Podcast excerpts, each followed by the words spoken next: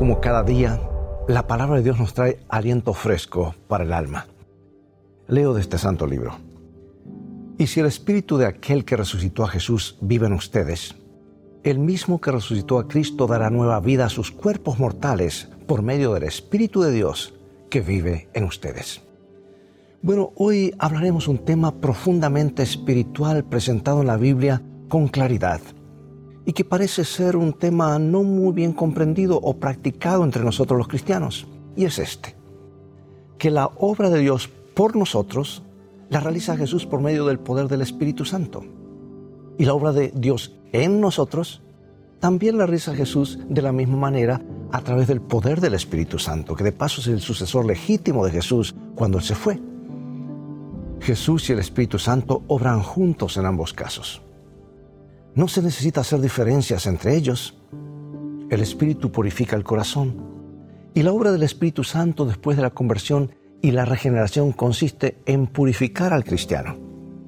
Y esta es una de las misiones específicas del pueblo representado por los tres ángeles de Apocalipsis 14, subrayar la importancia de algo adicional a la justificación.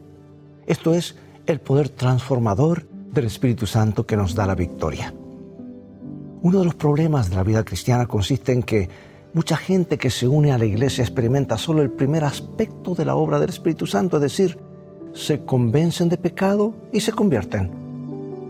Yo lo comparo a tal vez comprar un boleto de avión, guardarlo y no hacer el viaje. No hacen nada para cooperar con el Espíritu Santo en su obra de purificación. Van a la iglesia y se sientan en la banca semana tras semana sin saber nada acerca de una experiencia diaria con Jesús. ¿Qué es lo que eh, capacita al Espíritu Santo para hacer su obra purificadora y santificadora?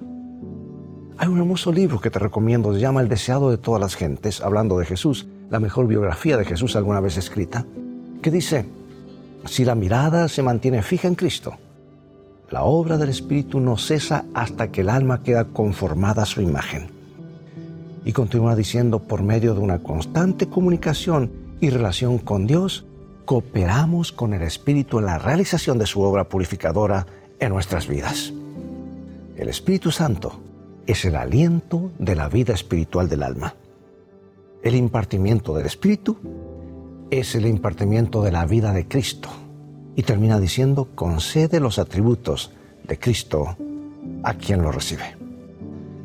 Por lo tanto, si no experimento la permanente y cotidiana obra de purificación llevada a cabo por el Espíritu Santo, estoy tratando de vivir sin respirar y no puedo esperar sobrevivir mucho.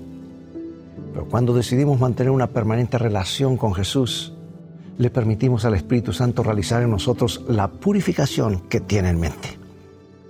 Que esa puede ser nuestra experiencia. Y para eso tenemos que conectarnos con el libro que fue inspirado por el Espíritu Santo. Dios te bendiga y recuerda, en el viaje de la vida las cosas han de terminar bien si haces de los principios de la Biblia tu GPS y a Jesús como tu guía, porque esa es siempre una mejor manera de vivir.